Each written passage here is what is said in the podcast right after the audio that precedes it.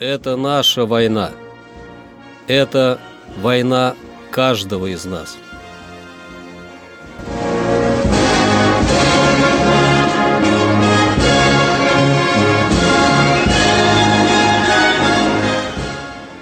Проект информационного агентства «Регнум. Война. Хроника 1941-1945 годов. 19 февраля. 19 февраля 1942 года силы Волховского фронта в ходе наступления на Любань заняли населенный пункт Красная Горка. 19 февраля 1943 года правое крыло Юго-Западного фронта выдвинулось на рубеж Змеев, Красноград, Новомосковск, Синельниково, Красноармейская, Краматорск, Славянск левая, на рубеж Родокова, Дьякова. Однако против войск фронта началось контрнаступление противника из районов Краснограда и юго-западнее Красноармейского в направлении на Павлоград.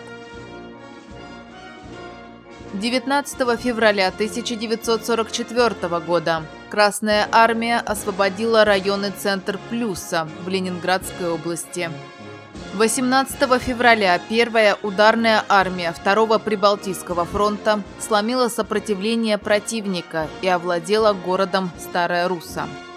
22-я армия, перейдя в наступление 19 февраля, к исходу дня вклинилась в оборону немецких войск и создала угрозу прорыва их обороны на всю глубину. Преодолевая сопротивление противника на ряде промежуточных рубежей, их соединения к исходу 26 февраля полностью очистили от врага железную дорогу Луга-Дно Новосокольники.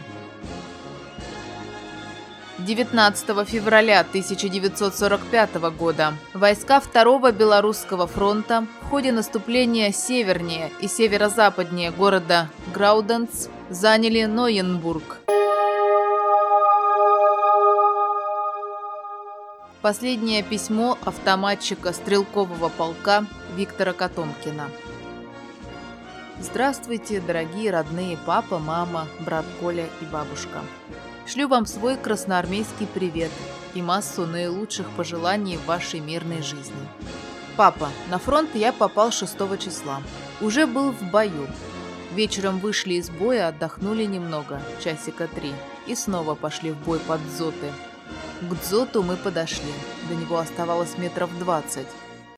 «Папа, пока жив и не ранен. Нахожусь в роте автоматчиков 844-го полка. Папа, я сам стал автоматчиком. Получил автомат и был с ним в бою. Оружие очень хорошее, никогда не подведет.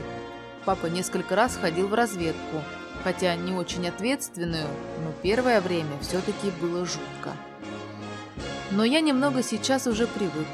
Каждую ночь немец обстреливает нас из минометов.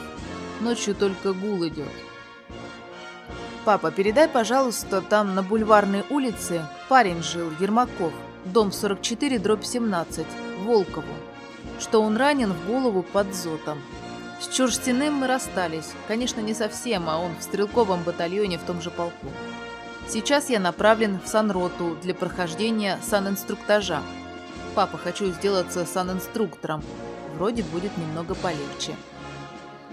Папа, живу я пока ничего. Одет тепло, получил полушубок, валенки.